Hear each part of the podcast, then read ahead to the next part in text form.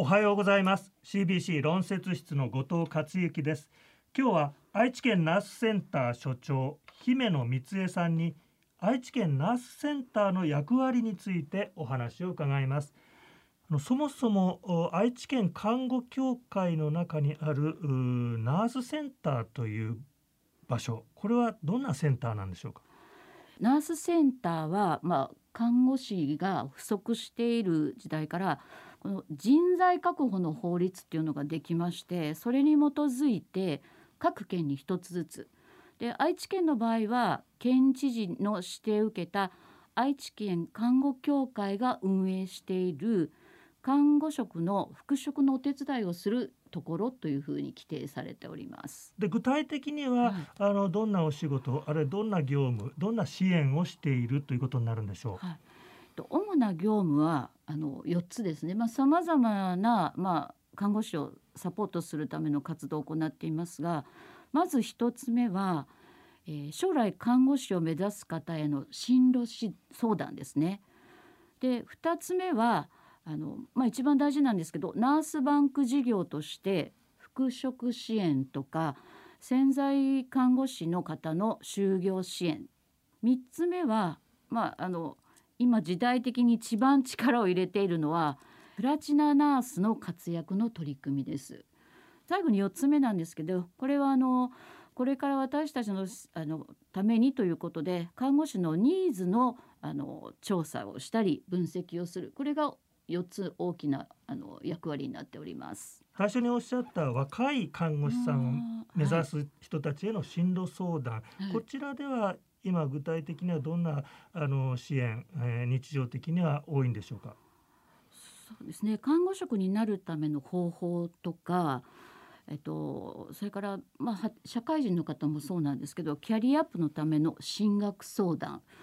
それから看護学生の方には、まあ、進路相談とかさまざ、まな段階で今看護師を社会人経験して目指す方もいらっしゃるのでその方々に対応するっていうのが、まあ、進路相談の主なあのことになります。具体的な活動では、えー、今一番大きいイベントとしては毎年7月にあのウィンクアイチのワンフロアをお借りしてえー、看護師を目指す中高生を対象に愛知県下の看護系の専門学校大学今50ぐらいあるうちの40ぐらい集まるんですけどその方々をお招きして無料で進路相談会をあの行ってます。若い人たちへの情報提供。はい。あと次にあの復職したい看護師さん、はい、あるいは潜在していらっしゃる看護師さんへの呼びかけでは最近の取り組みどんなことでしょうか？去年からワクチン接種業務とかあのいわゆる潜在看護師さんの方々になるべく働ける環境を提供するといったことを特にあの頑張っています。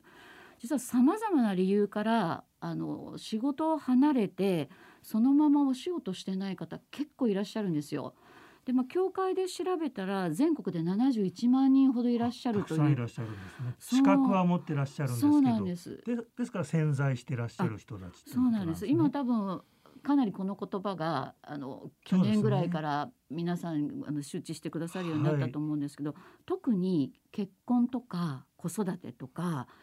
まあ、時間的制約のある方とかまあ、一旦仕事を離れて、まあ、長く働いてない方もいらっしゃるので私たちがまあ一番できるのはその方の今あるライフイ,、まあ、ライフイベントとか生活の条件に合わせてあの就業支援を行っていくってことを一番大事にしてます。今特にあのまあ、復職するにあたってはコロナの感染予防を熟知してないとなかなか厳しいので、ね、具体的にそういった研修会も私どもででかなりあの参加もしていただいてるしあの復職のきっかけになったっていう声もすごいお聞きします。3つ目にあのおっしゃったプラチナナースって言葉。これはあまり聞いたことがないんですが具体的にはどんな看護師さんを支援してらっしゃるんでしょう、はい。あのここ数年看護界ではすごい取り組みになってるとこなんですけど多分一般的には大体何だろうっていうような返事だと思うんですけど、実はプラチナナースっていうのはあの定年退職前後の看護職のことを言うんです、はい、あの意外な感じだと思うんですけど、あの輝いている、はい、いろんなキャリアの積み重ねに裏付けられたベテランの方ということでしょうか？あのそうおっしゃってくださったらすごい嬉しいんですけどやっぱり見た目の美しさだけじゃなくてそのプラチナが加工しやすかったりこうリサイズしやすかったりっていったところで長期に愛用されるっていったことで多分そういったネーミングなんだと思うのでまあ年代的には気に入っておられる方が多いです。はい、今あの実は60歳以上の看護職はあの就業者全体の9人に1人って言われてるんですね。ということは、まあ、看護職足りない時代にその経験値をなんとか生かしてあの、まあ、生涯現役で働いていただこうっていうのがお互い国の施策でもあるし、はい、私たちプラチナナースにとってもあの必要なことだと思ってます。なるほど。そして最後の、はい、役割の4つ目として挙げられた、看護界のニーズをきっちり踏まえて、そのデータに基づいて支援をしていくということも今大きな役割なんですね。なかなかあの大変ではあるんですけれど、はい、あの例えば病院診療所それから訪問看護ステーション介護施設等にご協力をいただいて例えばあの人員が足りていますかとか、まあ、何月頃の採用でしょうかとか、まあ、そういったことも含めてあの年次でずっと推移を見ておりましてで例えば給与この意外と10年間ぐらい給与が看護師は上がってないことが分かったり。はいあのずっとデータを蓄積してますとあのいろんなことが見えてくるのとあと皆さんあの施設の方があの定着のためとか雇用促進のためにさまざまな取り組みをしてるっていったこともかなりこう情報提供していただけるのであとは私どもがそのデータを見ながらどういったところにどういった方を就職につなげていくかっていったことを、まあ、一番は使わせていただく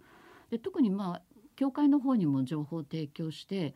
まあ、愛知県全体のそういった看護師があのどのような状況にあるかということも提案させていただくというようなことでやっております。